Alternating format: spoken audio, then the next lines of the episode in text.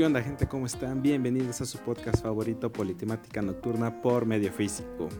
Estoy aquí grabando a la distancia y me encuentro con mi compa Bruno Navarro. ¿Cómo estás Bruno esta noche?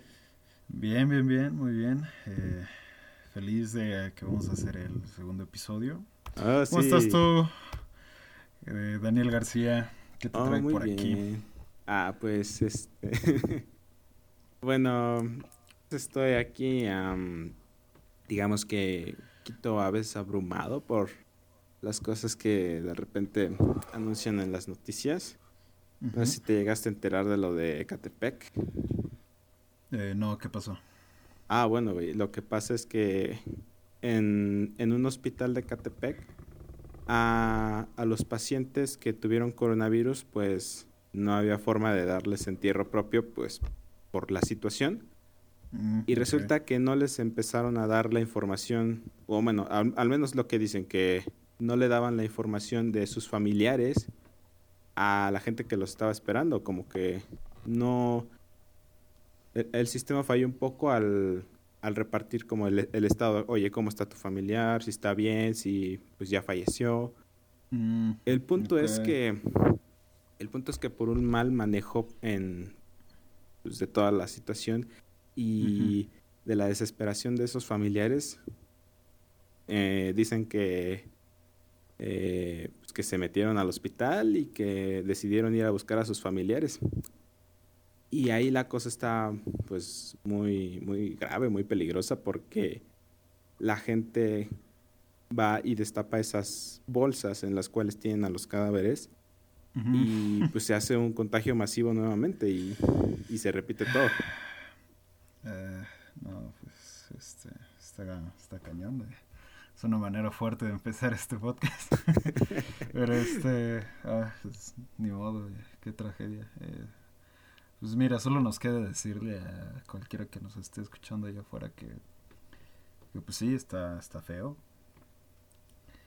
Pero entre eh, más gente siga las indicaciones y seamos más estrictos con lo que estamos haciendo nosotros mismos para ayudarnos y este ayudar al prójimo pues se acabará más pronto no pero sí hay que tratar de de seguir las indicaciones para que acabe lo más pronto posible y todos regresemos a la normalidad y que no ocurran este tipo de de desafortunados eventos no Sí, sí, sí, pues sí. definitivamente. Entonces, a todos los que quizás nos estén escuchando, por favor, eh, atiendan las indicaciones, es importante.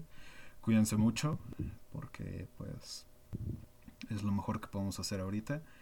Y, y pónganse a hacer algo, sean productivos. Pero Eh. bueno, para no seguir hablando de esto, eh, Ajá, olvidarnos un poco. eh, sacarnos esas, esas malas vibras de todo el día. Sí, sí, sí, sí, olvidar un poco la situación que está pasando y echar a volar la imaginación y la mente. Pues cuéntanos de qué vamos a hablar hoy, Daniel. Bueno, el día de hoy, eh, damas y caballeros, Bruno y yo hemos decidido volver a un tema que a él y a mí nos apasiona mucho. Como estudiantes de la carrera de física, muchas veces es una de las razones por las que nos metemos a estudiar esto. Y no es nada más ni nada menos que el tema de- del cosmos, del espacio. Y vamos a hacer un poquito de énfasis también en eh, vida extraterrestre. Sí, sí, sí, más específicamente en si es que hay eh, seres de otro planeta, otro universo, otra galaxia allá afuera, ¿no? Si, si es que estamos solos, si no. Entonces, sí. Sí, ¿Cómo te gustaría empezar, Bruno? Mm, ¿Te acuerdas de estos videos que ya te había comentado del Pentágono? Ah, sí. Ajá. Sí, eh, hace una semana, dos semanas más o menos, salieron unos videos del Pentágono de supuestos objetos volado- voladores no identificados, que en realidad puede ser cualquier cosa, ¿no? O sea, un fallo en la cámara o lo que sea. Incluso vi un tweet de hace poco, hace como dos días, de Neil deGrasse Tyson, que, que se le hacía estúpido, bueno, no sé si utilizó estas palabras que voy a utilizar yo, Pero más o menos sonó así. Ok. Que era ridículo que en este año eh, en el que estamos viviendo, donde tienes al alcance de, tu mano una cámara suficientemente buena para grabar lo que sea, eh, los videos del Pentágono estén en blanco y negro y, y ya sabes. Eh, sí, sí. Ajá. Tan, tan de mala calidad, ¿no? Porque, digo, si el Pentágono tiene la capacidad de comprar equipo militar y todo lo que quieras, desarrollarlo, lo que sea. Nada costaría tener en los jets, porque así fue como fueron grabados estos videos, unas mejores cámaras, ¿no? No necesariamente para grabar eh, objetos voladores no identificados, pero sino para, no sé, yo qué sé, igual y en una misión eh, de lo que sea, el, pues tienen que grabar lo que ocurre, ¿no? Eh, Ajá, sí, o sea. Lo que va viendo el jet y todo. Y, y, es ridículo pensar que hay una cámara de monocromática grabando este lo que está pasando, ¿no? Cuando tienes un jet y todo el equipo militar que quieras, ¿no? Sí, y es, es bien curioso cómo, cómo funciona toda esta, digamos, mecánica de los videos de conspiraciones como que de, de ovnis Ah, estaba viendo una nota que, este, bueno, no una nota, más bien era un video como de noticias de, bueno, pues tú ya conoces de Jacobo Wong, en el que él ah, precisamente abordaba este tema y hablaba sobre como, como más, más o menos el propósito de por qué esos videos salieron en estas fechas, así como muy curiosamente en estas fechas. Él mencionaba algo así como que bueno, el presidente está en un mal momento. Lo, están, lo han estado criticando mucho. El presidente de Estados Unidos, Donald Trump, lo han estado criticando bastante. Ah, pues por los comentarios que ha llegado a hacer, pues lo han, ah, lo han tildado mucho, pues como que de incompetente. Y en general su imagen pública no está muy bien. Y en Estados Unidos está esta cultura de que si el Pentágono libera algo, es es, es, generalmente porque el presidente está en un mal momento y es para, para quitar la atención de eso, para quitar los reflectores de encima. Y en esta ocasión, pues fue algo muy parecido. Realmente, eh, te digo, ese, ese, el pueblo estadounidense ya se la sabe en ese sentido.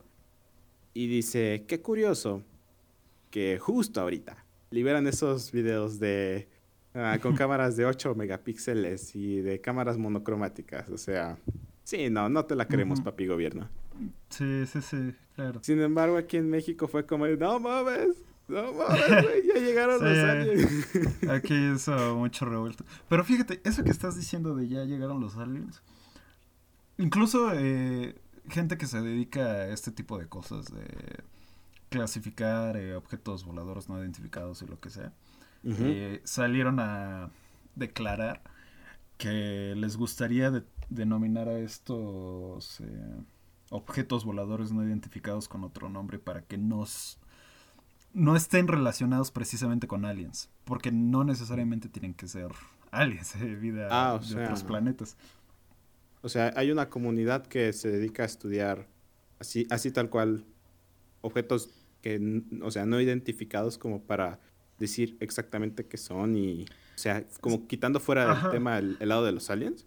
Sí, sí, sí. No necesariamente eh, una comunidad, pero la gente que, vaya, quiere informar, eh, para quitar esta connotación que tiene la palabra ovni, porque cuando tú llegas con una persona y le dices, ah, vi un ovni, luego, luego piensan en este, un extraterrestre. Ajá. Y no necesariamente tiene que ser así. Y también seguramente las personas que llegan a ver una cosa rara en el cielo, eh, van con esa persona a decirle vi un ovni pensando que se refieren a extraterrestres, ¿sabes? O sea, la connotación de la palabra está muy relacionada con vida extraterrestre, lo cual está mal porque literal significa objetos voladores no identificados. Entonces, eh, sí, eh, algunos están... No estoy muy seguro quién, pero sí vi así eh, de pasada muy rápido que están tratando de nombrar estos objetos de una manera distinta para quitarles esa eh, connotación, ¿no? Esa connotación, ajá. Y pues, pues sí, porque eh, el hecho de que tú veas una cosa en el cielo, por ejemplo los videos del Pentágono, los videos pueden ser reales. Y supongamos que son reales. Pero puede ser cualquier cosa. Eh, puede ser este, eh, una roca, yo qué sé. Un fallo en la cámara. Mm, o incluso tecnología secreta de algún otro país o lo que quieras, ¿no? Quién sabe dónde se grabaron esos videos, pero puede ser cualquier cosa. Y no necesariamente extraterrestres. Claro, podría existir la probabilidad de que sí, sea quizás una nave extraterrestre, pero eh, no necesariamente tiene que ser así. No necesariamente. Las probabilidades son bajas. sí, y es que es, es muy fácil, digamos, crear un ovni en estos días. Con la cámara de tu celular es muy fácil, uh, por ejemplo, grabar un planeta o un, un, objeto brillante, digamos, natural en el cielo y hacer que parezca un ovni. Eh, por, por cuestiones de cómo está diseñada la cámara de un teléfono, que funciona con lentes esféricas. Pues en, en, ciertos puntos genera aberraciones y hace que la imagen pues, no se vea bien y eso es algo con lo que tú puedes jugar muy fácilmente usando tu teléfono. No lo sé, no sé si sea precisamente muy fácil. Eh, más bien yo diría que es fácil que la gente lo crea la gente es muy susceptible a, eh, a la desinformación y que cualquier cosa, cualquier video raro que vea en internet de una roca siendo lanzada al suelo y que de título tenga ovnis, se lo van a creer. Muy probablemente muchas personas. Es que, es que, es que, güey, tú, tú ves un video de esos y como muy en el fondo quieres que sea algo, algo verdadero. O sea, muy en el fondo como que quieres quieres que la humanidad dé ese paso. O al menos yo me siento así. Veo cada uno de estos videos y digo, pues esto se ve muy falso. O esto es así, ¿no? O sea, ah, lo que diría como normalmente uno. Pero muy en el fondo, yo lo reconozco, quisiera que fueran reales. Sí, yo creo que todos querríamos que fueran reales. O quizás no, quién sabe. Depende de la persona, ¿no? Ajá, sí. Ajá, sí. Yo, yo recuerdo muchas veces una vez en la prepa que este, estábamos teniendo una discusión así en el salón. Y el profesor nos preguntó que si creíamos en vida alienígena, ¿no? Ok. Y, me acuerdo mucho de una chava, eh, obviamente no voy a decir ese nombre, pero me acuerdo mucho de una chava que... Saludos si nos estás escuchando. nah, no creo. Pero me acuerdo mucho, ni siquiera creo que se acuerde. Me acuerdo de esta chava que, que dijo que no creía que existiera vida inteligente allá afuera. Que no creía eh, que hubiera vida allá afuera aparte de nosotros. Y yo me sentí muy ofendido, güey. O sea, sentí como si casi casi me estuviera diciendo a mí, tú no existes. Sea, o sea, claro que soy terrestre y lo que quieras, pero me sentí muy ofendido, güey. Ajá. Como, eh. no sé, quizás esa arrogancia, el sentirte el único ser inteligente de todo este universo, con lo vasto que sabemos que es. Se me hizo muy, no sé, muy... Bueno, pues tú lo viste fuera del lugar, allá pues quizás por su contexto y por Ajá. Ajá. Otras personas pueden decir este que sí, no, que, eh, que no existe vida inteligente, pero es distinto cuando lo dices Así nada más, porque le preguntamos por qué. Y no, no, no nos dijo una razón. Eh, simplemente fue como, no, pues no creo. O sea, no, pues porque pues, debemos de ser los únicos, porque somos chidos. Exacto, o sea, no, no me dijo, bueno, no nos dijo una razón en particular del por qué no existía. Simplemente no lo creía y ya. Mm. y no cosas? Sí, a mí, la verdad, sí eh, no sé, me, ofendió un poquito. incluso, incluso hasta me puse triste porque dije, no manches, o sea, sí, porque, pues, o sea, ¿cómo, ¿cómo es posible que haya gente así que... Que no, que, o sea, que, que no se ponga a imaginar. Bueno, yo digo, no, o sea, ¿por qué, ¿por qué no te pondrías a pensar eh, más allá de, del círculo en el que vivimos? En que probablemente sí exista alguien. Digo, es incluso es emocionante. Sí, es bastante emocionante. Y, suena muy triste que digas, no, pues no creo. Y seguramente no. O sea, ¿de verdad crees que somos los únicos? Qué aburrido, ¿no? Que, o, no sé. Eh, tú, lo acabas de decir muy bien. Qué, qué aburrido, qué aburrido sería. Sí. Y creo que ahí es de donde radica ese, pues digamos, ese, ese dolorcito que a nosotros nos, por ejemplo, que a ti y a mí nos, nos llega cuando escuchamos comentarios de ese estilo. Es como, ajá, de como, no nos gustaría que fuera así de aburrida la vida, no nos gustaría que fuera así aburrido el cosmos. Pero nosotros tenemos, pues, digamos que la ventaja de que, la ventaja en nuestra opinión de que está, digamos, respaldada por este jueguito de probabilidades, ¿no? sí, sí, sí, claro. Bueno, supongo que ya no tengo que preguntarte si, si crees o no en vida extraterrestre. Definitivamente. yo, yo sí creo que, existe vida en otros planetas. Ah, pero mm, a veces me siento como como, que le debo un poquito más a esa afirmación, ¿sabes? Porque es muy fácil decir, pues el, universo es tan grande que debe de haber algo, debe de haber alguien allá afuera. Pero siento que, digamos, que, tú y yo como científicos eh, tenemos que dar un argumento como un poquito más elaborado. Ah, el otro día estaba viendo una conferencia de, de estas de TED Talks de, un, astrobiólogo, ah, un astrobiólogo de la NASA que se dedicaba a, decirles a los espectadores cómo es que la NASA estaba respondiendo la pregunta de si estamos solos en este, en este universo. Y bueno, él decía que la NASA tiene que validar tres hipótesis. La primera es que existan suficientes ah, planetas que absorban la cantidad de energía suficiente de su astro, de su sol. Esa sería la primera.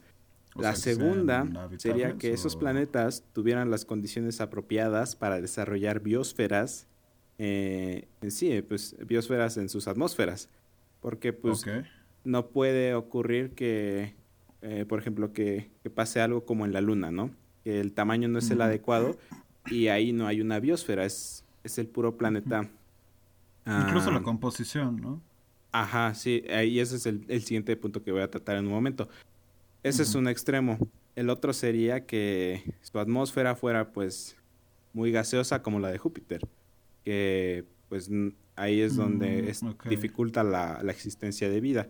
Y la tercera es precisamente la que tú mencionas, que existan compuestos, ah, biocompuestos que no existirían eh, si, no hubiera vida en ese planeta. y lo que decía este astrobiólogo era que la NASA va muy bien a lo de responder las primeras dos preguntas, las primeras dos hipótesis, de confirmarlas.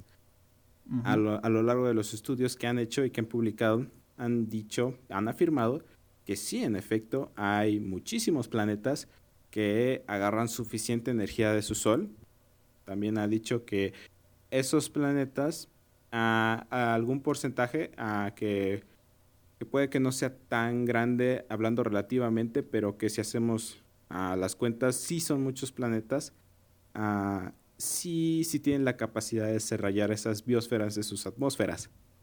El problema resulta de la tercera hipótesis, el ver si existe, por ejemplo, oxígeno y metano al mismo tiempo en, esa atmósfera. Es el reto como que ah, al cual la NASA no ha podido, mm, eh, bueno, vaya, lo que no ha podido lograr hasta la fecha. De identificarlo. Pues está interesante, pero no entiendo la, la primera, o sea, ¿a qué te refieres con si el planeta absorbe suficiente energía del Sol? Ah, bueno, este... Bueno, digamos que no tanto como suficiente energía, sino que está en el espectro adecuado de absorción de energía del Sol para que pueda desarrollarse vida. Tomemos el caso, por ejemplo, de, ah, eh, ¿Te refieres a la, a la zona habitable? Ajá, ajá, mira. Ah, ok, ajá. Ajá, este, pongámoslo así, tomemos el caso de Mercurio. eh, que está muy pegado a nuestro Sol y que absorbe demasiada energía del Sol, creando pues un ambiente inhóspito de altas temperaturas. Y ahora por el contrario tomemos eh, el caso contrario. Ajá. Urano. Planetas alejados, ajá, por ejemplo Urano, que está mucho más alejado del Sol que Mercurio, en el cual ese planeta no absorbe la cantidad suficiente de energía de su Sol. Entonces es eso. Sí, sí, sí, que, que esté en la zona habitable del sistema, ¿no? De, Sí, creo que, creo que había una, una paradoja para, digamos, para, para darle más validez al argumento de eh, hay muchos planetas allá afuera, debe de haber algo, ¿no? sí, la paradoja de Fermi, ¿es a lo que te refieres? Ajá. Sí, sí, la... Pues precisamente dice eso. Bueno, la paradoja de Fermi, a lo que lo que hice es que... Bueno, un cabrón italiano, Enrico Fermi, eh, junto con sus amiguitos, estaba, no sé, echando las chelas en 1950. y este, pues en una de esas cuantas pláticas de amigos, el güey dijo, oye, ¿qué pedo? O sea, si, si el universo es tan grande, si, si es tan vasto, si existen tantas estrellas, tantos planetas y todo eso, ¿por qué no hemos hecho contacto con ninguna... Eh, ninguna especie inteligente, ¿no? Porque, ¿cuáles son las razones? Y hay varias soluciones a la paradoja de Fermi. Eh, eh, por decir algunas, una es que las distancias son muy grandes. El universo es tan grande que incluso tuvimos que, que hacer una, ¿cómo se dice? Una nueva unidad para medir las distancias, que es el año luz. Ajá. Eh, ya estamos un poco familiarizados con eso. Y sí, o sea, ¿cuánto tiempo tarda la luz en este... Bueno, más bien, ¿cuánto, ¿cuánta distancia recorre la luz en un año, no? Ajá. No, tengo el dato, pero pues así es como funciona. Ah, yo solo recuerdo que es 3 por 10 a la 8 metros sobre segundo. Es, no, esa es la velocidad de la luz. Ah, en un año. Ah, sí, cierto. Ah, estoy bien, güey. Sí, yo me refiero a cuánta distancia recorre la luz en un año. A esa velocidad, ¿no? Claro. Ajá. Entonces, este. Eh, una hipótesis es que sí, todo, todo está muy lejos, todo, todo, todo, todo. Nosotros llevamos más o menos como un siglo emitiendo eh, eh, señales de radio. Entonces eso quiere decir que nuestras señales solo han abarcado 100 años luz. ¿Estás de acuerdo? Porque si ya pasaron 100 años, las, ondas de radio bajan a la velocidad de la luz. Hemos abarcado solo 100 años. Para mí. sí. Y eso no, no es suficiente para alcanzar este siquiera el 1% de nuestra galaxia. Entonces sí, es, triste. Y ni hablar del universo, ¿no? oh, sí, nada más. Otra cosa que dicen es que quizás simplemente estamos solos en una etapa muy temprana de la elaboración de planetas, por así decirlo. Y ah, desafortunadamente o afortunadamente nos tocó ser los primeros. Ajá. Y sí, es como la menos emocionante de todas. Como que, Ajá, pero estarías de acuerdo que sería, sería una, una, una posibilidad menor que pues un granito de sal en, no sé, en una fábrica de sal. Pues no necesariamente, ¿eh? De hecho, eh, hay el, el cabrón que propuso esta, esta solución, Ajá. Eh, precisamente, o sea, no lo dijo así como así, hizo su investigación, hizo su modelo y todo. Ok. Y se dio cuenta de que en realidad, pues de toda la cantidad de planetas que hay, eh, la gran mayoría no son habitables ni...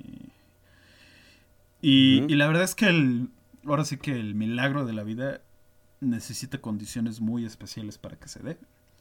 Entonces no es tan descabellada su teoría de que quizás sí estemos solos y nosotros simplemente hayamos sido eh, el resultado de ganar la lotería mil veces, güey. Ah, no, ya me sí, sí, sí, sí. Eh, sí, deberían checarlo, a ver si en la descripción podemos poner algo relacionado para que lo vayan viendo.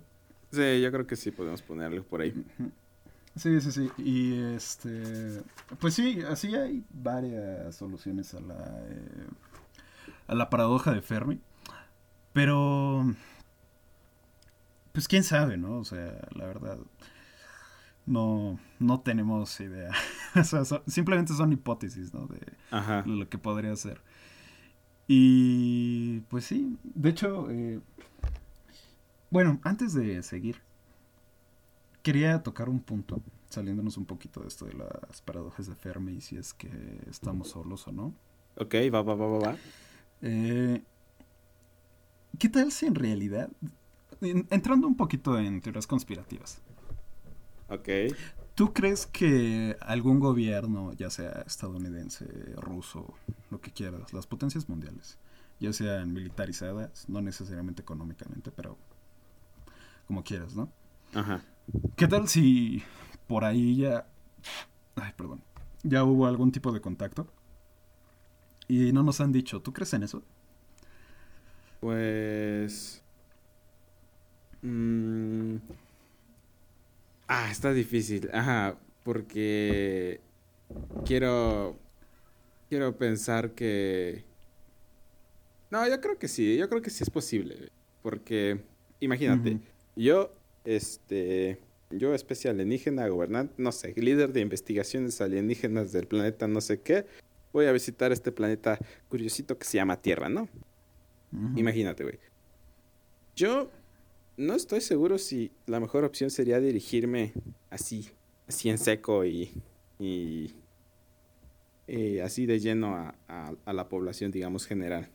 O sea, si, si, son, si son civilizaciones tan avanzadas como para desarrollar tecnología para viajar a otros planetas, pues, quizás jueguen de la manera inteligente y consigan lo que quieren, como a, partir como que de lo de la gente importante que tiene nuestro planeta. Y pues nosotros por el sistema que hemos desarrollado de gobierno, pues esa gente importante son los gobernantes o los gobiernos.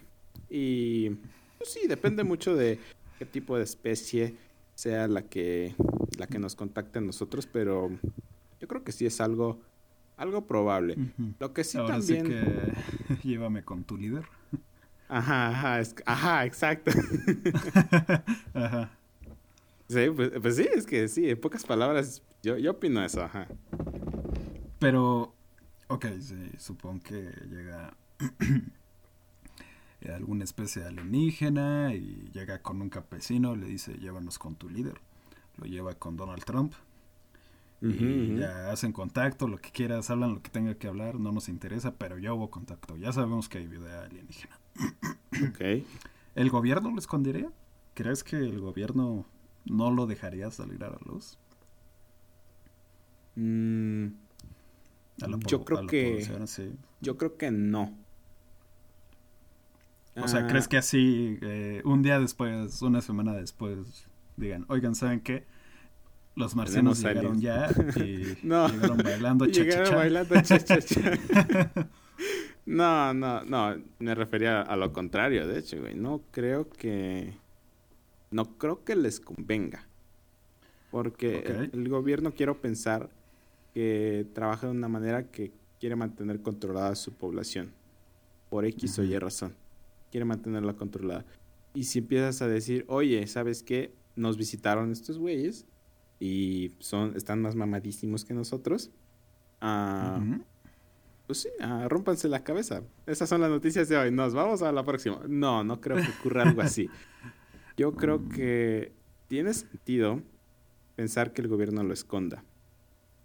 Precisamente para mantener tranquila a su población.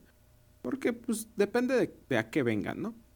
Y eso es otra cuestión, ¿no? O sea, claro. es que dependería mucho, ¿no? Ajá, depende, o sea, depende de la razón por la que Ajá. ¿no? O sea, si lo ocultan o no. Sí, dependería mucho de eso. Yo creo que, imagínate, o sea, si fuera así de que vamos a saquear su planeta, yo creo que sí sería como, no, pues saben que unos cabrones nos quieren invadir, todos saquen sus machetes, todo lo que tengan y, a pelearnos con unos seres intergalácticos. Ajá. Ajá, sí. el plan de contingencia es este, si es que pues, está previsto de alguna manera. a población informada, ajá, mm, todo, toda la aprobación, sí. Sí, COVID 2.0. Ajá, sí, sí, sí. Imagínate, no, imagínate que los marcianitos tengan coronitas así como en su diseño biológico. Sería el colmo. raro. Sí, ya, ya. Mátenos. sí. Pero sí, depende de la situación, ¿no? que quizás sí, y ahorita que, y ahorita que ya estamos hablando como que de el, el nivel de tecnología que podrían llegar a tener esta, especie, uh me, gustaría tocar un poquito ese punto de, ok, eres una civilización súper avanzada que tiene la capacidad de visitar cualquier, cualquier planeta de la bóveda celeste. ¿Qué harías en el planeta Tierra? O sea, ¿qué llegarías a buscar realmente? Porque ese es el argumento de muchos. O sea, no nos hemos encontrado con, con vida extraterrestre o no porque no han querido visitarnos, porque nos ven muy ahora sí que estamos chiquitos y no, no les generaría ningún interés. Pues es que no sabemos, o sea, no. no Ajá, sí, sí, sí. Es este una hipótesis, ¿no? Claro, claro. Pero claro que totalmente aceptable, sí, es como si tú ves una hormiga, pues no quieres hablar con ella, no quieres entablar una conversación con una hormiga. No es como que quieras llegar con la hormiga y decirle, oye, eh, ¿me das un poquito de tus hojas? O te voy a robar tus hojas. Ajá, sí. O, voy a robar tus huevecillos, ¿no? No, o sea, eso no pasa. Bueno, quizás los escamoles, güey, los escamoles son ricos. Pero bueno. Sí, ajá, sí son muy ricos. Eh, ajá, pero este seguramente pase lo mismo, solo que a unas escalas mucho más grandes, ¿no? Eh, sí. Esos seres que son capaces de viajar entre universos, planetas, sin mucha dificultad, precisamente piensan lo mismo, y nosotros somos la hormiga de esta historia, ¿no? sí, pues... ¿Por qué querrían hablar con unos cabrones que comen comida eh, hecha a base de carbono, ¿no? Ajá. ¿Sabes qué Entonces, es lo que yo haría, güey, si fuera, si fuera esa especie?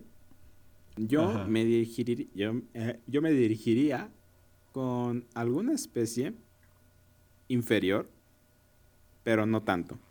O sea, una especie a la que yo le pueda decir, oye, si, si te pones al brinco conmigo, tengo, tengo un, montón de armas, tengo un montón de tecnología y no te conviene. ¿Qué? ¿Los amenazarías? no, o sea, es que piensa en, en el propósito que puedan llegar a tener. Uno, este, y, uno de estos, pues, digamos que sería como, como, es que, es que, es que si toco el tema de Guerra de las Galaxias es una caja de Pandora que ya nunca vamos a poder cerrar. Ajá, Pero, digamos que, ya, ya nos volamos la barda, güey. O sea, que haya algún, algún interés uh, de por qué están ahí. O sea, obviamente sería como para extender sus territorios, para conseguir más recursos y pues sí, más espacio para viviendas. Entonces, ocurriría, quiero pensar lo mismo que ha ocurrido en la historia humana en las épocas del descubrimiento de América.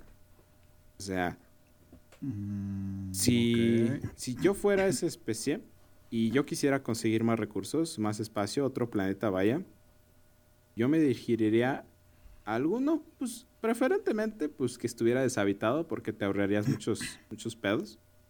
Pero si ahora sí que el más cercano y el único al que tienes acceso es uno poblado, pues yo escogería el que, el que tuviera el nivel de tecnología, digamos, interesante, algo de lo que le pueda sacar provecho y conocimiento, pero no me dirigiría a uno que me puede partir la madre. Pero bueno, si ya eres mucho más avanzado, ¿qué le puedes sacar de conocimiento a un planeta inferior? Ah, sí, claro, claro. Entonces. Pues te digo, o sea, es, algo como preferente de, de, lo que yo haría, o sea, no es como que el, mi opción definitiva y, y, tampoco quiero que se malinterprete de esa manera, pero creo que ese sería como que el plan principal, es como sacarle más provecho a ese viaje interestelar.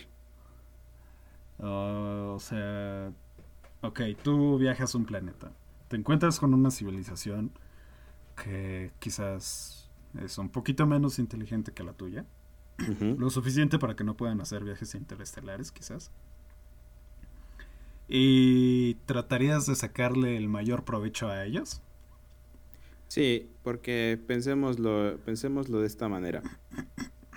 Imagínate que es a una civilización a, la que me estoy refiriendo como yo mismo, una civilización que está haciendo su primer contacto con otras especies. O sea, imagínate que ya inventaron el viaje interestelar, pero todavía no lo prueban. Ok. Como primer este blanco, como primer objetivo, yo haría eso. ¿Pero por qué? O sea, ¿para qué? ¿Eh? Pues ¿Pero para qué?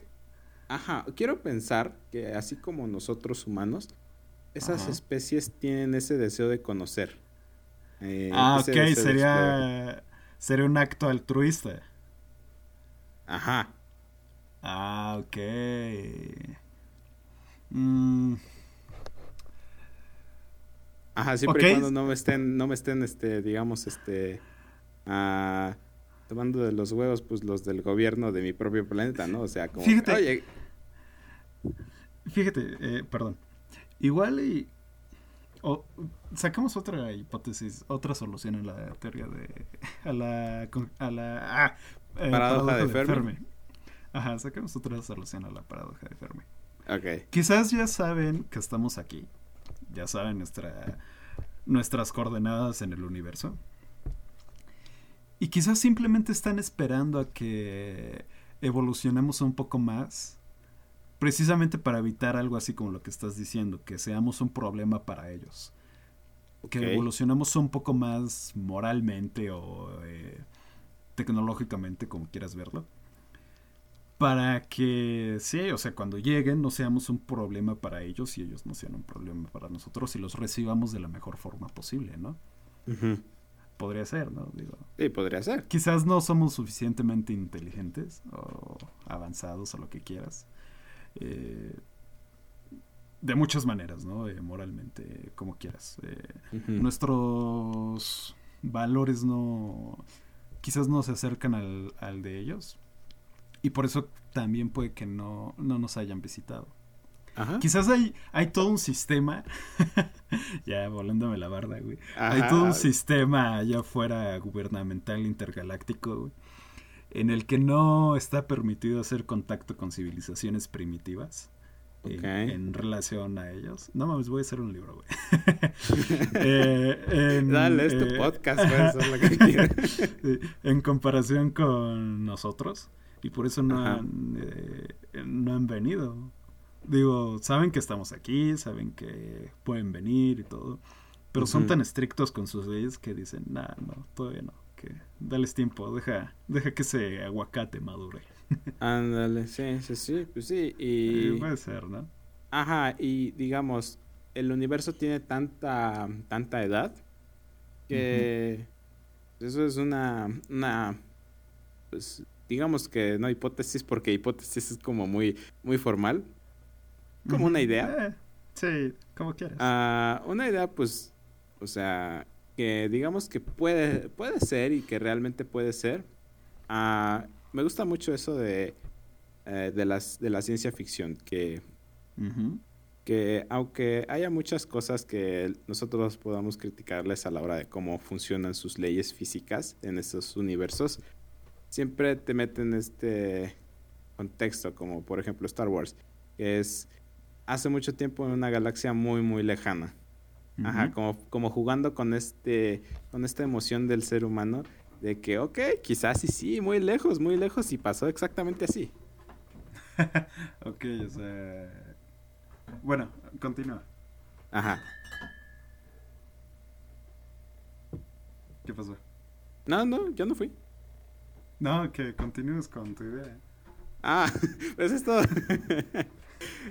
es todo, o sea, me gusta me gusta cómo la ciencia ficción trata eso. de, que se inventa universos muy locos. Y. Pero de alguna manera siempre encuentra la forma de metértelo a la cabeza de tal manera que tú pienses que puede tener todo el sentido del mundo.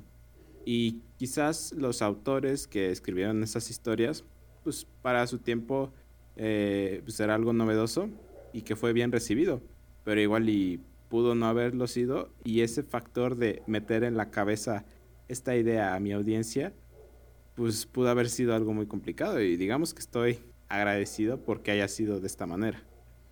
Bueno, pero es que están diseñadas para eso, están diseñadas para que sean tan fantásticas que llamen tu atención, ¿no? Digo, no ah, necesariamente tiene que ser que así pase en el universo real, ¿no? Ajá, claro. Sí, pero sí, o sea, está, está muy bonita, la verdad. Es, es chido. O sea, es parte de eso que, que estaba diciendo al principio, que está bonito hacer volar la imaginación y pensar en cualquier cosa. O sea, como ahorita que te estaba diciendo de precisamente. Ajá. Ok, quisiera. Eh, ok, a ti quisiera hacerte una preguntita, Mikito. A ver, cuéntame. ¿Cuál es tu, tu serie o tu película o, o lo que sea estas de este género del espacio? ¿Ciencia ficción? ¿Cuál es la que más te gusta? me gusta eh, me gusta mucho el libro de Ray Bradbury de Crónicas Marcianas. Lo recomiendo. mucho. Cuéntanos sobre eso. Eh, pues este libro eh, fue el que me incitó a leer, ¿sabes? Tan bueno estaba cuando lo comencé a leer, incluso el primer capítulo. Tan bueno estaba cuando lo comencé a leer que me atrapó inmediatamente. Y toca todos los temas que me interesan. habla sobre una civilización, digamos, primitiva en comparación a la nuestra en Marte. Ok. Y va tratando cada etapa de una colonización. Entonces, haz de cuenta que hay varias expediciones y el ser humano eh, es el que está llegando a este planeta marciano, a Marte. Entonces, en el transcurso del libro, Ray, Bradbury es un maestro, tiene una manera, porque tiene una manera increíble de relatar ciertos hechos, ciertas acciones, eh, de una manera, especialmente con este libro, de una manera tan melancólica, güey, que, o sea, de verdad, te, te pone triste, güey. Te pone triste, te hace que te dé muchísima curiosidad, güey. Te genera un montón de emociones, güey, al momento de que lo vas leyendo. Y esto es algo que me gustó mucho de este libro porque es demasiado melancólico, güey. Y, no sé, yo... O sea, ¿a, qué te refieres exactamente con melancólico? Es que no sé cómo explicarlo, güey. Necesitaría leerlo.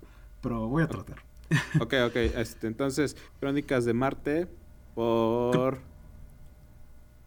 Ray Bradbury. Ray Bradbury. Crónicas marcianas. Por, de Ajá, Crónicas marcianas lo encuentran. Ajá, de Ray, Ray Bradbury. Ok. Pues haz de cuenta que es muy metafórico en ciertas partes. El primer capítulo se llama El verano del cohete. Y así a bote pronto, ¿por qué crees que se llama el verano del cohete? El verano del cohete. Ajá. bueno, así como echando a volar mi imaginación. Ajá, sí. Pues. Ah, yo creo que ese, esos colonizadores llegaron a ese planeta en un verano. Y ese tinte melancólico al que te refieres es como distinguir entre lo bonito que era antes de que ese cohete llegara. O sea, como, ajá, el, el verano del cohete para mí me dice uh, que, que después de todo eso todo se empezó a torcer. Ok, qué, qué, qué, qué interesante respuesta. Eh, no, de hecho no, pero es lo que yo creo cualquier persona a la que llegues y le digas eh, más o menos lo que te dije, Ajá. pensaría. Ok. Más o menos. Lo que pasa es que sí, está relacionado con, eh, con cómo el ser humano eh, comienza su primera expedición y llega a Marte. Pues lo que pasa es que en este cohete, es que es, te digo, muy metafórico. Es invierno en Florida, si no me equivoco. Y la forma de, de relatar... Mira, concéntrate nada más en este hecho. Ok, a ver. Es una expedición a Marte hecha solo por dos hombres. No te dice que está hecho por dos hombres, pero ya después en los siguientes capítulos te lo cuenta. Pero es una expedición a Marte por el ser humano en un invierno, si no me equivoco. Y ya, ese es todo el contexto, güey. Pero la habilidad que tiene este cabrón para relatar todo ese contexto es increíble, güey. Le llama el verano del cohete porque precisamente es invierno. Y los propulsores estaban tan calientes al momento de, hacer el despegue que parecía verano. Los ah, carámbanos de todos los techos cayeron, eh, se fue la nieve, todo. Y eso me gusta mucho, güey, de, este libro, la forma en la que relata este tipo de eventos. Porque no, no te dice, no te dice, eh, sí, eh, subieron dos astronautas y se fueron a Marte, despegaron y shalala. No, te lo cuenta de una manera metafórica, pero que entiendes inmediatamente, ¿sabes? Por, la, por la forma en la que te lo cuenta. Entonces, pues sí, es un libro que tiene estas pequeñas características que para mí lo hacen muy especial. Y, y es muy melancólico precisamente por ese tipo de metáforas que hace. Eh, porque también eh, cuando llegan a... Spoileando un poquito. Cuando llegan a Marte, pues se dan cuenta que es una civilización primitiva un poco jodida, por así decirlo, ya en sus últimos días. Entonces también esa parte del el fin de una especie crea como cierta atmósfera dentro de la narrativa que, que te hace decir, los humanos somos unos culeros, güey. Destruimos todo lo que tenemos a nuestro paso y, y pues sí. Deberían leerlo ya, ya para no hablar más de esto. Ajá, sí, no, Pero sí es... para dejarlos con el suspenso y este y que ya eh, se den una pasadita por el libro. No es, no es muy largo, es cortito, pero muy emocionante. Una bonita lectura para aprovechar en esta cuarentena. Sí, la verdad es que sí. Eh, si no tienen nada que hacer, eh, sí recomiendo mucho que lean este libro de Crónicas Marcianas. Me lo recomiendo una amiga y gracias a ella ahora leo, güey. Pero sí. Especialmente para eh, la gente que, que, está escuchando este podcast. Eh, digo, no necesariamente tienen que estar muy familiarizados, es el segundo episodio. Pero quizás si escucharon el primero ya tengan una idea vaga.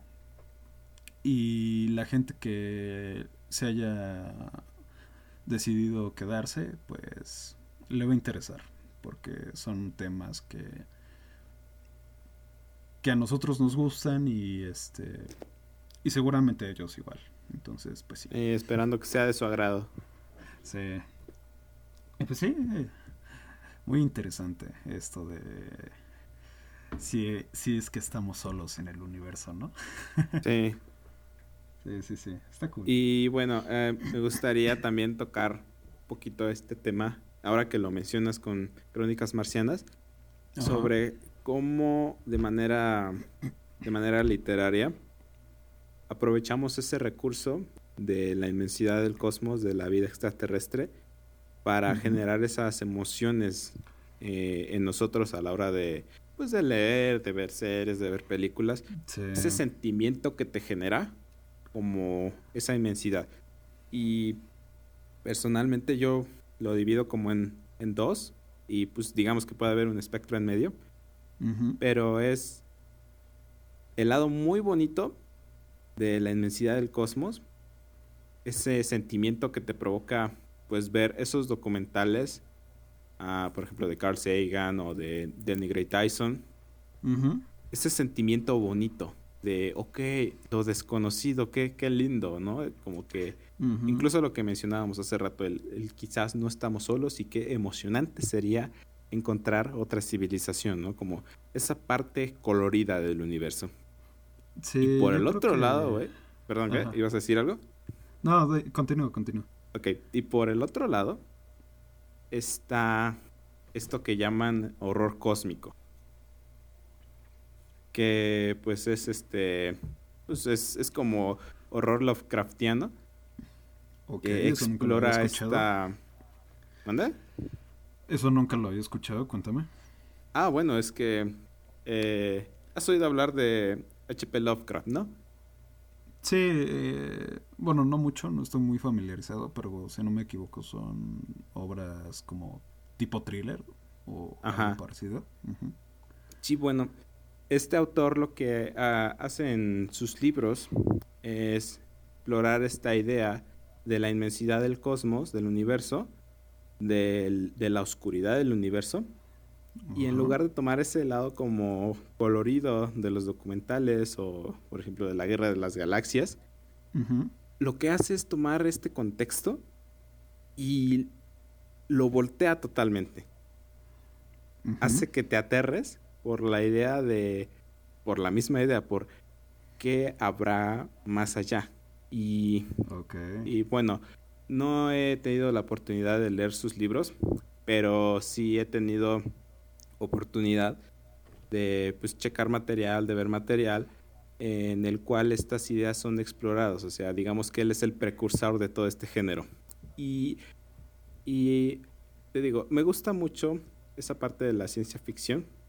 Ah, esa parte que se ve reflejada en series como Ricky Morty. Ricky Morty es una serie que pues, ajá, que pues muchos de nosotros para estas alturas pues Em, estamos un poquito familiarizados. Si no estás tú familiarizado, que nos estás escuchando, pues es, una serie ah, animada que explora las aventuras y desventuras de, digamos que de volver al futuro. Pero si en lugar de que el científico fuera, pues, ah, eh, pero este científico es alcohólico y depresivo, y pues. y pues, pues de hecho, fue inspirado en Volver al Futuro. Ajá, sí. Ajá. Y digamos que Martin, pues. se llama Morty en, en, esta, en esta versión. y, y, bueno, ese, ese trabajo, digamos que tiene ciertas, ciertos toques, ciertas influencias del trabajo de Lovecraft, eh, en la cual dice todo este toque tétrico de cómo sería, digamos, visitar o que seamos o interactuar con, razas alienígenas. Y bueno, es... Ok. Ajá. Que no sea del todo amigable, por así decirlo. Ajá, exacto, que no sea del todo amigable. Tipo, no sé si has este, escuchado este juego Dead Space. No, no he escuchado. Eh, es un juego de terror eh, es raro, no, estoy muy seguro, nunca lo he jugado. Pero precisamente es de unos cabrones que hacen una expedición al espacio, una cosa así, una misión al espacio. Y les comienzan a aparecer durante el transcurso de su viaje, pues... No sé si son alienígenas, te digo, no estoy muy familiarizado, pero todo este contexto se desarrolla en el espacio y son como seres malignos, güey, que se quieren chingar al astronauta, güey. Entonces quizás con ese mismo concepto de que el espacio es hostil y no simplemente por las condiciones, sino por quizás lo que hay ahí, ¿no? Entonces es más o menos a lo que te refieres, ¿no? Que ahorita todo lo pintamos bonito, así que sí, eh, hacemos contacto con nuevas especies y... Eh, y todo bonito y contribuimos para hacer una civilización mucho más grande, lo que quieras, ¿no? Que sea todo lo contrario, ¿no? Que sea seres raros, extraños, que hayan evolucionado en ciertas condiciones y sean totalmente eh, desconocidos para nosotros, ¿no? Algo así. Ajá, y sanguinarios. sí, sí, sí, está interesante, digo. Sí, el, y también... el universo está abierto a posibilidades.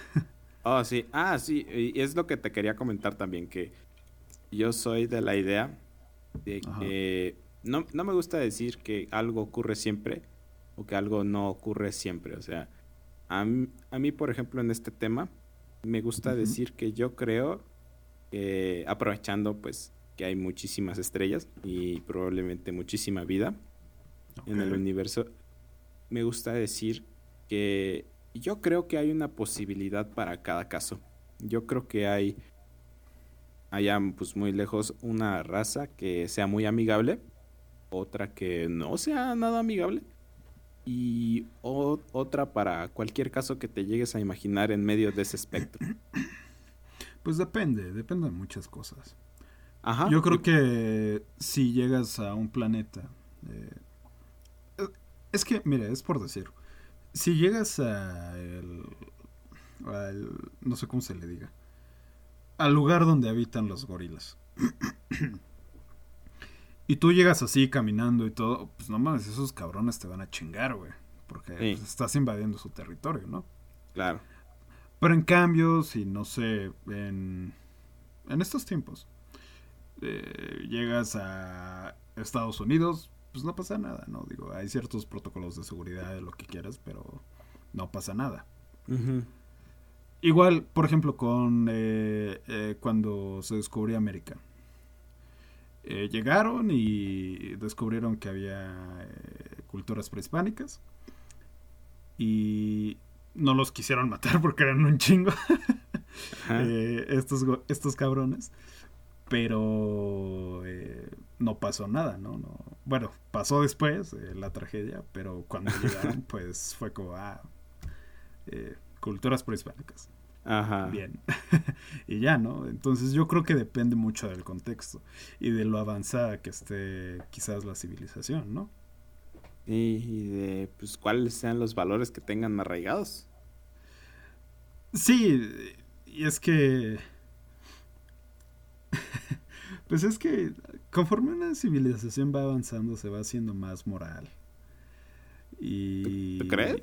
Sí, sí, definitivamente, porque nosotros ya no... Eh, ya no hacemos muchas cosas que hacíamos antes. Nosotros ya no andamos diariamente con una lanza y un escudo, no sé, con con armas cargando a cada rato por cualquier cosa, ¿no? Digo, en Estados Unidos quizás sí, porque pues, son legales y lo que quieras, ¿no? Pero hay un sistema. Ajá. hay un sistema que lo regula y eh, eh, tratamos de ser lo más pacíficos posibles porque las guerras y lo que quieras no ayudan mucho. Quizás, quizás eh, haya muchos avances tecnológicos como lo fue la Primera, la Segunda Guerra Mundial, como quieras. Pero eso no quiere decir que sea del todo beneficioso. Se pierden muchas cosas en el transcurso de ese proceso, ¿no? Entonces yo creo que de cierta forma, conforme una civilización va avanzando, está buscando la paz. La paz mundial, como quieras decirlo. La paz entre todos los individuos que existen ahí. Y los que no quieran, pues al final se van quedando atrás, ¿no? Al final quedas con la mayoría de gente. Entonces, desde mi punto de vista, creo que todos, si, si evolucionas tecnológicamente, también evolucionas en todos los sentidos. Es selección natural. O sea, ahorita la gente que nos está cuidando en esta época y que sale y hace reuniones y todo, güey, esos güeyes les va a pasar algo. Su sistema inmunológico se va a ver afectado y quizás no la libren, desafortunadamente o afortunadamente. Suena feo, pero pues bueno.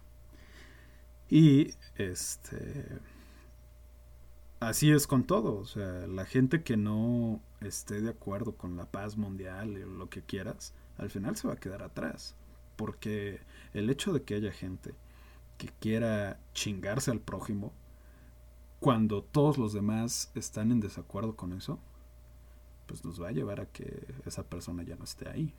O quizás a que tengamos que cambiar su forma de pensar. Por el bien Ajá, es que, es que, es que, mira, mira, ahí, ahí, ahí yo creo que no estoy tan de acuerdo contigo. Porque dices, ok, conforme avanza una civilización uh, tecnológica, viene acompañado de, perdón, tecnológicamente, viene acompañado con un avance en su moral. Y yo creo que eso no necesariamente es algo cierto. sí, sí hemos, digamos, digamos tomado diferentes conductas, adoptado diferentes conductas de las que teníamos, no sé, güey, hace 50 años, güey, 100 años, 500 años. obviamente el contexto va cambiando, pero yo creo que esas motivaciones arraigadas a la naturaleza humana de ser violento, de buscar conflicto, de, así como ese tipo de cosas, yo creo que siguen arraigadas, porque por ejemplo, dices, ahorita buscamos la paz mundial, y el que no quiera, ajá, o sea... Claro, o sea, sí, pero es que de todas formas, eh, o sea, es, la mayoría queda eh, arriba de, de, todo este, de, de, esta pirámide. O sea, o sea, sí, sí, sí. Ah, ajá, se dice una lo que sea, pero es que, ah, ah, ok, voy a, voy a, tratar de darme a entender, o sea, es, a la hora de encontrar paz en el escenario de que tú describes, pues se encuentra una tendencia violenta de que pues al que no quiera, pues tenemos los recursos y el armamento para, para, bajarlo. Ajá, es, o sea, me refiero a, esas cuestiones que, que, nos vienen acompañando como seres humanos, que aunque intentemos disfrazarlas de, pues, digamos que de altruismo y como que de buenas intenciones, siempre están escondiditas por ahí en alguna parte. Y eso es lo que yo, a lo que yo me refiero con que no creo que una evolución moral eh, quede igualmente desarrollada que una evolución tecnológica, si las comparamos con el tiempo. Ajá. Es que no lo veas necesariamente de esa manera. Puede que tengas que ser como Estados Unidos y mandarle un poco de libertad a Afganistán con unos misiles. Pero conforme tú vas haciendo eso, eh, al final todas esas tendencias se van quedando atrás.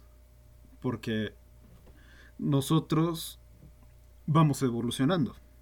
Precisamente por eso existe la selección natural, ¿no? O sea, los que no pueden seguir con la mayoría se quedan atrás. Y es un sistema bien hecho por la naturaleza. O sea, si tú no tienes las mismas actitudes que este cabrón, que es mejor que tú, pues te vas a quedar atrás, güey. Entonces es lo mismo con la moral, güey si la mayoría está progresando con una moral bien definida, los otros cabrones se van a quedar atrás. No necesariamente porque tengan que, matar a este cabrón y, y, que se quede atrás, sino por el simple hecho de que no siguen las mismas ideas.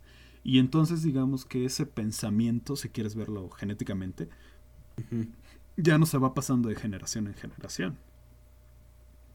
Entonces, lo vas erradicando poco a poco. Obviamente no es un proceso de, de un día a otro.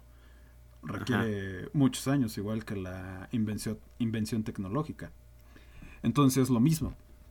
No necesariamente el hecho de que tengas que alcanzar una civilización moralmente aceptable, moralmente correcta, quiere decir que en el proceso tengas que ser sanguinario, chingarte a los cabrones que no siguen tus mismas ideas, sino que simplemente por el hecho de, la de, de que la mayoría de la gente quiere lo mismo, pues los demás se van a quedar atrás.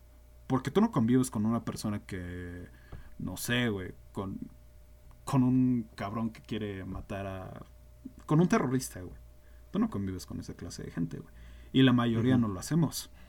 Y el hecho de no tener esas relaciones eh, en, cuestión de comunicación y lo que quieras, pues quiere decir que esa persona se queda sola y tiene que valerse por su cuenta. Es más fácil sobrevivir si tienes un grupo entero que uno solo. Entonces es lo mismo. Es lo mismo. O sea, si, si esa persona eh, no se acopla, pues de modo se va a quedar atrás.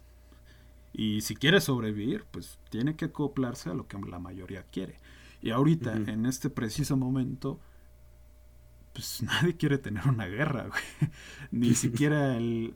Mira, todos en la, en la primera, en la segunda guerra mundial estaban emocionados por probar sus armas, güey. hacer una carnicería entera, güey.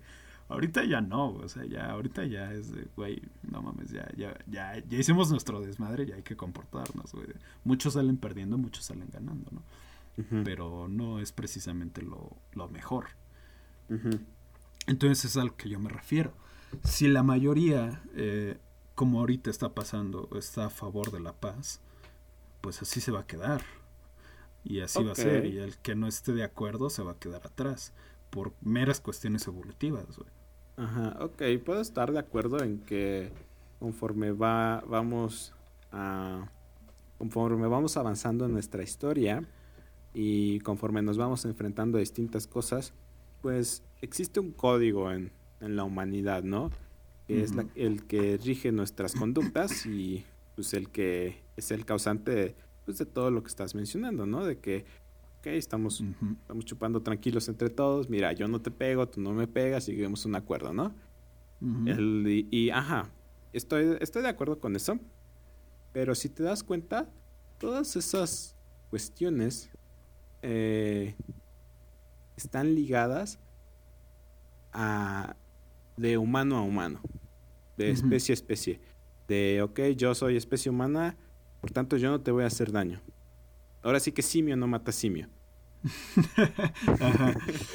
Y, y es un poco curioso ver qué pasa si trasladamos a todo este tipo de cosas a humano y otra especie. O sea, por ejemplo, ¿tú crees que ahorita estamos tratando a los animales mejor de lo que los tratábamos cuando éramos nómadas o cazadores? Mm. De cierta forma sí, porque los nómadas no estaban tan avanzados tecnológicamente para conseguir comida de otros lados. Entonces recurrían a cazar animales a diestra y siniestra. Y de hecho esa es la causa de que ciertos animales no existan en este momento. Pero ahorita, como nosotros ya estamos más avanzados, eh, llegó la agricultura, eh, comenzamos a eh, producir un chorro de cosas que crecen en la tierra, eh, a producir vacas a diestra y siniestra, que eso también nos está perjudicando, pero bueno, eh, eso es otro tema. ya no No, tuvimos pues, échate que que- esforzarnos. bueno, ya no tuvimos que esforzarnos en tener que matar a mamuts, ¿no? Ajá. Y por eso mismo que nosotros hemos avanzado tecnológicamente, hemos tenido la oportunidad de preservar especies y hemos salvado varias de la extinción. Ajá. Claro, unas pues ya valieron verga, ¿no? Pues no puedes controlar todo. eh, eh, la casa clandestina y todo eso, pues está cañón. Mira, eh, incluso, güey, tocando así muy rápido, aquí en el Nevado del Toluca, el parque se llamaba Parque de los Venados porque había un chingo de venados y ahorita vas y no hay nada, pues es parte de lo mismo, ¿no? Pero es ese proceso que tienes que ir puliendo con el tiempo. Ajá. Y pues sí, entonces es una cuestión de evolutiva y tecnológica. Sí, bueno, ah, yo personalmente, yo no pienso que estemos tratando a los animales mejor de lo que los tratábamos en aquella época, porque en aquella época era una necesidad, digamos, obtener el alimento. Pero ahorita nos encontramos con granja- granjas que producen pollitos en masa, que los tienen en, pues, en, en sus corralitos ahí todos encimados entre ellos en condiciones pues muy, muy feas, güey. Tenemos matadores en masa, tenemos hasta los perritos, güey. O sea, hasta los perritos domésticos. Las cosas que hemos estado haciendo nosotros como, ah, como para ponerlos bonitos, como estéticos, Ujú. los han estado... ha estado bajando su calidad de vida. Por ejemplo, si tú quieres un perro bonito, pues digamos que eh, eres una persona que tiene mucho dinero y que le gusta lo fino y lo original, quieres tener un perrito pues, pues, de raza y 100% puro, ¿no? Pues Ujú. va, lo consigues y ese perrito solo puede ser conseguido pues si cruzas dos perritos que pues, tienen la raza pura. Ok, ajá. Entonces, a la hora de repetir ese proceso por varias generaciones, pues ese, ADN se ha estado desgastando y, bueno, no desgastando, sino que se ha, eh, digamos que se ha debilitado, por decirlo muy vagamente. Seguro los amigos biólogos que escuchen esto me van a colgar regresando, pero, pero, ajá, diciéndolo muy vagamente, se debilita. Y ahorita los perritos Ok. duran, ¿qué? Cuatro años, güey. Y- Depende, depende de la Ajá, raza, depende, pero o sea, estos que te estoy mencionando, digamos que de pasar, de, que pasaron de vivir, digamos, unos 15, 20 años, a vivir cuatro, güey. O sea, a ese, a ese tipo de cosas me refiero cuando digo de que, de que no necesariamente estamos avanzando moralmente conforme estábamos avanzando históricamente y tecnológicamente. Ok, mira. precisamente de eso que estás mencionando, de que los pollitos están eh, siendo producidos en masa, están amontonados, eh, y no solo los pollos, las vacas, todo, surgió el veganismo. El veganismo es un movimiento precisamente en contra de, eso. Y aparte, incluso hay gente que eh, lo hace porque también es un, factor importante a la hora de hablar del cambio climático. Entonces, eh, este movimiento, a fin de cuentas, quizás ahorita sea muy pequeño, pero sea lo pequeño que sea, está, está creciendo, mucha gente ya está cambiando sus hábitos alimenticios, ya sea por salud propia o por querer salvar a los pollitos que están siendo producidos en masa. Entonces, otra vez, volvemos a lo mismo. Hay, gente que está intentando hacerlo. Y al final de cuentas, toda esa gente eh, va a terminar transmitiendo un mensaje. Y de hecho, o sea, si te das cuenta, después de que surgió el movimiento eh, eh, del veganismo y todo eso, comenzaron a surgir los productos orgánicos. Todo lo que ya no es producido en masa, 100% eh, natural, como si fuera de una granja de tu amiguito.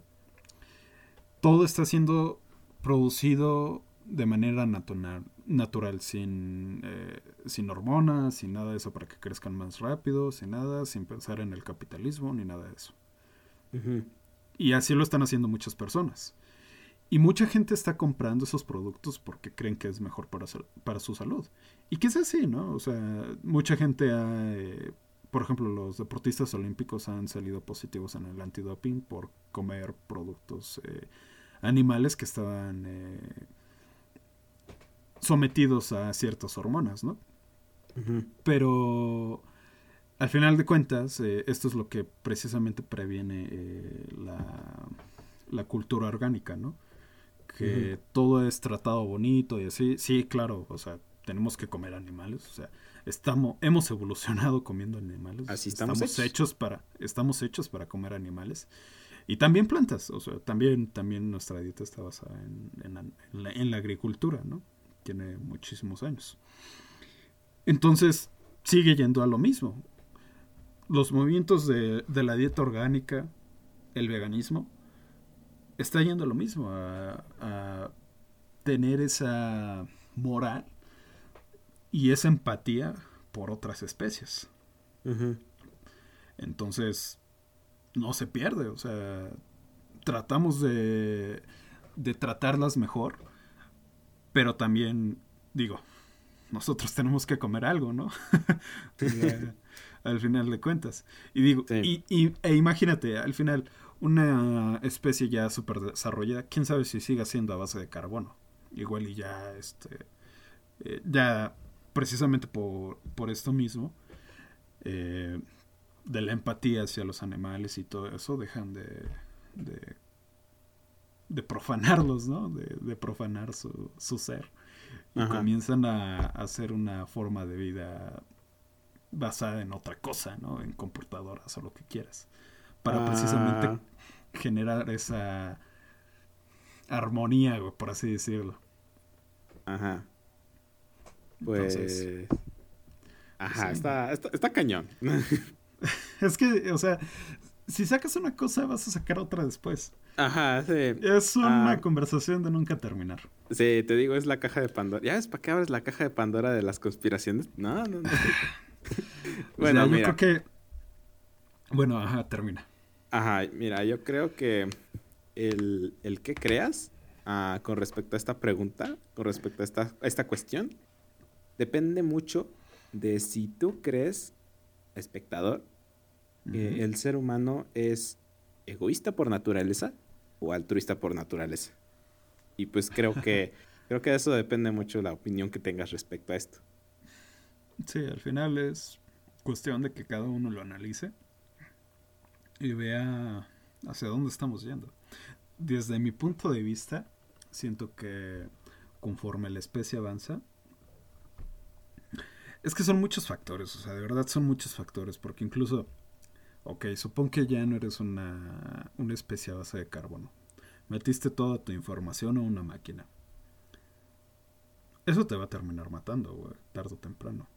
Porque todas esas emociones que tenías, eh, el comer una cosa nueva, el platicar, el sentir el tacto de alguien, eh, no sé, el sexo, lo que quieras, todo eso, güey, es lo que te hace ser humano, güey. Entonces, cuando pases a otra cosa, eh, cuando tengamos la capacidad de pasar nuestra mente, toda nuestra información a otro lado, pues qué sentido va a tener, ¿no? O sea, ¿para qué? ¿Para qué? ¿Para qué si ya no vas a sentir ninguna emoción? Hay una canción de Freddie Mercury, bueno, de Queen en general, que dice, ¿quién quiere vivir para siempre si, si no puedes amar para siempre? Si no puedes disfrutar para siempre. Entonces, ¿quién quiere vivir para siempre si no puedes disfrutar para siempre, güey? Y ya este es un pedo muy filosófico, pero pues si lo ves así, pues sí, o sea, ¿para qué quieres vivir tanto? Y mira, yo, por ejemplo, la gente que se cuida un chingo, güey, para vivir más, que se cuida en tener su dieta vegana, eh, no sé, eh, come vegetales para vivir más, evita las grasas, evita las hamburguesas, la pizza, lo que quieras, ¿no? Mm. Ok, vas a vivir un chorro pero ¿para qué? ¿Para qué quieres vivir tanto? O sea, desde mi punto de vista, aprovecha el tiempo que tienes, come lo que quieras, haz lo que quieras, haz lo que te apasiona. O sea, la gente que estudia una carrera porque sus papás se lo pidieron, de, oye, tienes que estudiar esto porque el abuelo de mi abuelo de mi abuelo estudió esto. Y tienes que seguir con la generación. No, güey, o sea, ¿por qué? Haz lo que tú quieras, haz lo que te apasiona, te apasiona cocinar, haz eso, güey. No necesitas seguir la, lo que tu familia te ha inculcado. Está bonito, sí, claro, pero si te gustara, si no es simplemente obligación. Y es lo mismo, tenemos contados nuestros días. Y la verdad es que sería muy triste que todos esos días que tuviste y pudiste haber dedicado en cosas que te gustan los hayas hecho solo, bueno, los hayas ocupado solo para complacer a otra persona y no a ti mismo. Hay que ser un poco egoístas con ese tipo de cuestiones, porque si no, nunca vas a hacer lo que te gusta. Entonces, sí, ¿quién quiere vivir para siempre? Come tu hamburguesa, rompe tu dieta. Eh, haz lo que quieras, sé feliz, güey. Ten una vida feliz. Digo, sí, sí es importante estar saludables. Digo, no, no quieres vivir simplemente 20 años, güey porque la gente no, la gente no vive 20 años. La, gente en promedio vive 70, 80 años. Y quieres estar en, en todas, esas, todas esas etapas, güey. Quieres cumplir un ciclo. Entonces es una cuestión de equilibrio, güey. Hay momentos en los que se debe disfrutar, güey, como si no hubiera un mañana. Y momentos en los que también se debe cuidar, güey. Y precisamente también ahorita, güey. Si nosotros no nos cuidamos ahorita, pues ¿Qué va a quedar para el mañana? ¿Qué vamos a hacer mañana? Mucha gente ya no va a estar aquí, desafortunadamente, lo queramos o no. Y precisamente por eso es que hay que tratar de vivir nuestra vida al máximo. Imagínate una persona que se cuidó tanto, eh, le echó tantas ganas y al final por una puta pandemia se fue a la mierda, güey. ¿De qué sirvió su vida, güey? ¿De qué sirvió su vida para él mismo? si no lo aprovechó al máximo. Si no comió esa hamburguesa que tanto se le antojó y decidió, en vez por mera cuestión de querer ser saludable y vivir más, eh, seguir con sus vegetalitos. Digo, no estoy incitando a la gente a que sea menos saludable, sino a que sea feliz con lo que hace, güey. Ok, si te gusta, si te hace feliz comer eh, vegetales, pues va, güey, adelante, cámara pero que te haga feliz, güey, que, eso sea lo que te lo que te mantenga vivo cada día, ¿no? Y lo que te mantenga vivo para las personas a las que les importas.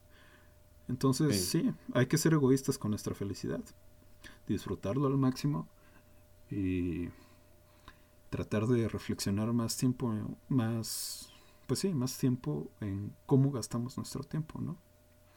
Porque al final de todo, quizás haya una persona que esté trabajando todos los días durísimo para sacar su vida adelante y todo, pero no le está haciendo caso a su familia. Y así puede haber miles de casos, no necesariamente con el trabajo. Entonces, dedícale tiempo a la gente que quieres. Al final... Sí, yo creo que. Yo creo que fuera de. Bueno, cuando acabe todo esto, todos y cada uno de nosotros vamos a, a saber valorar un poco más la vida que nos tocó. El, el simple hecho de poder salir libremente a la calle es algo que pues todos extrañamos. El, el, simple hecho de poder estornudar sin que todos se te queden viendo es algo que todos extrañamos. Y, y bueno, sácale algo positivo. Tú que nos estás escuchando, sácale algo positivo a esto. Ojalá que pues podamos sacarle lo positivo de verle lo lindo a la vida, verle lo lindo a poder salir a la calle y, y estar como que libre de esa tensión, ¿no? Pero bueno, creo que nos hemos salido un poco del tema. Creo que es un buen momento para cerrar el episodio. Sí, extendió bastante, güey. sí, me, gusta que, haya esa espontaneidad. Que, que, o sea, abrir pequeñitas cajitas de Pandora. Ah, Pues que así, así, así me gusta más. O sea, tampoco, tampoco se trata como que de divagar y divagar y divagar. sí, está chido, sí, pero bueno, pues ya es hora de acabar los dejamos con esa reflexión para que piensen un poco. Y pues si llegaron hasta acá, eh, déjenme decirles que Daniel García y yo lo apreciamos bastante. Les mandamos un abrazo y un beso, porque un gracias nunca es suficiente. Y pues ya, yo creo que con eso terminaría de mi parte. ¿Tú quieres agregar algo? Ah, sí, muchas gracias a todos los que nos apoyaron viendo el primer episodio que publicamos y compartiéndolo en sus redes sociales, en su Insta, en su Facebook. Muchas gracias a todos ustedes. Si tú eres una de esas personas que nos está escuchando, como bien dice Bruno, te mandamos un, besote y un abrazote. Porque, bueno, pues nos está gustando mucho este pedo. y, y, quisiéramos hacerlo por, por mucho más tiempo. Y y la manera en que eso puede ser posible es si ustedes nos apoyan, diciéndoles a sus amigos, escuchen este podcast, este, de este güey, la neta está bueno. Y sí, o sea, más que nada agradecer a todos y cada uno de ustedes que nos está escuchando y que ha llegado a este punto. Ah, hubo uno de nuestros amigos, Bruno, que, que, cuando le dije gracias por, por, por tomarte el tiempo de escucharlo y decir esto, me dijo, ¿cuál gracias? Trabajen en el siguiente. esperemos que, así sea con todos. Eh, saludos a Eli. sí, entonces pues sí. Esperemos que así sea con todos, que este episodio haya sido segurado. Tuvo muchas altas y bajas, hablamos de muchos temas y esperemos que les haya gustado. Por nuestra parte es todo y nos vemos en un nuevo episodio. Gracias. Bye. Bye.